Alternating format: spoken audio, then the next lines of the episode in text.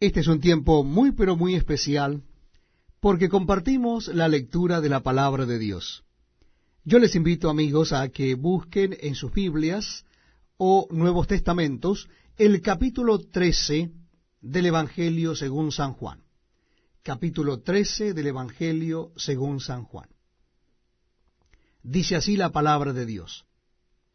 Antes de la fiesta de la Pascua, sabiendo Jesús que su hora había llegado para que pasase de este mundo al Padre, como había amado a los suyos que estaban en el mundo, los amó hasta el fin.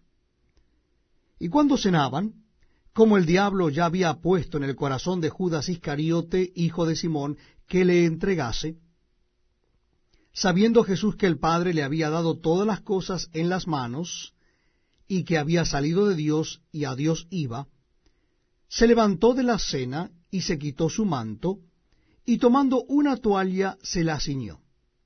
Luego puso agua en un lebrillo y comenzó a lavar los pies de los discípulos y a enjugarlos con la toalla con que estaba ceñido. Entonces vino a Simón Pedro, y Pedro le dijo, Señor, ¿tú me lavas los pies?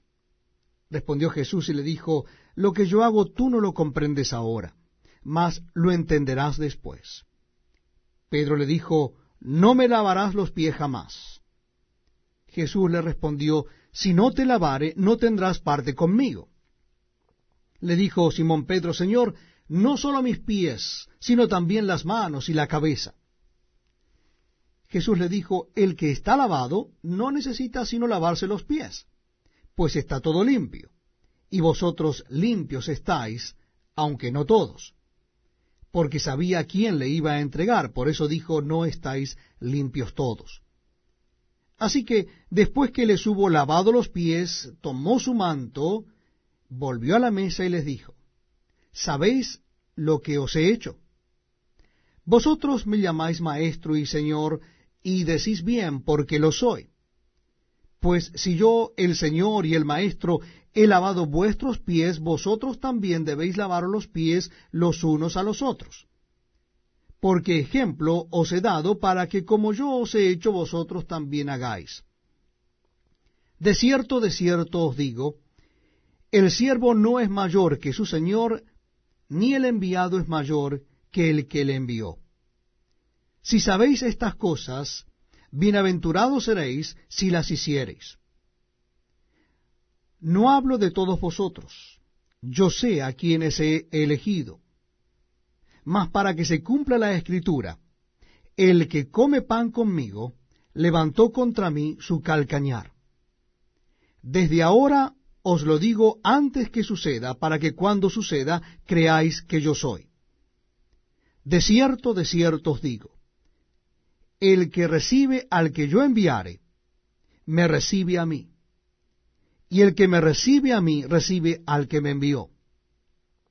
Habiendo dicho Jesús esto, se conmovió en espíritu y declaró y dijo, De cierto, de cierto os digo, que uno de vosotros me va a entregar. Entonces los discípulos se miraban unos a otros, dudando de quién hablaba. Y uno de sus discípulos, al cual Jesús amaba, estaba recostado al lado de Jesús. A éste, pues, hizo señas Simón Pedro, para que preguntase quién era aquel que de quien hablaba. Él entonces, recostado cerca del pecho de Jesús, le dijo, Señor, ¿quién es? Respondió Jesús, a quien yo diere el pan mojado, aquel es. Y mojando el pan, lo dio a Judas Iscariote, hijo de Simón.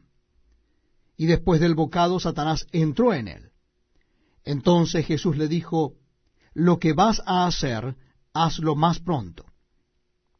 Pero ninguno de los que estaban a la mesa entendió por qué le dijo esto. Porque algunos pensaban, puesto que Judas tenía la bolsa, que Jesús le decía, compra lo que necesitamos para la fiesta, o que diese algo a los pobres. Cuando él, pues, hubo tomado el bocado, luego salió, y era ya de noche. Entonces, cuando hubo salido, dijo Jesús, Ahora es glorificado el Hijo del Hombre, y Dios es glorificado en él.